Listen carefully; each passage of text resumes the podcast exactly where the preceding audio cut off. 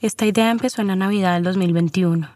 Pensando en el regalo de Navidad y en que ya a mi padre no le interesan mucho las cosas materiales, decidimos regalarle un podcast para dejarle una especie de legado a Colombia con todo su conocimiento sobre las tierras en este país. Para las comunidades indígenas, el las guerrillas más grandes de Colombia, que fueron siempre las... Toda la inversión que se haga en la tierra va valorizando las tierras. Mi padre se llama Alejandro Reyes Posada y le ha dedicado más de 50 años a estudiar el problema de tierras en Colombia.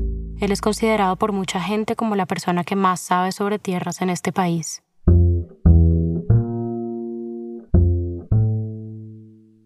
Pero luego llegó el 2022 y ya nuestro tiempo juntos se iba volviendo más escaso en nuestra imaginación. ¿Y si fuera un podcast de nosotros dos? ¿Si se tratara de mirarnos a nosotros mismos para poder pensar en Colombia?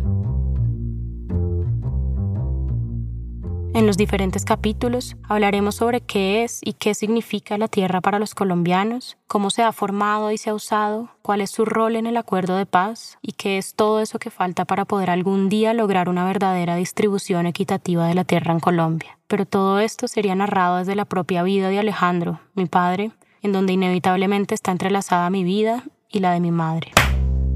Ya estamos grabando.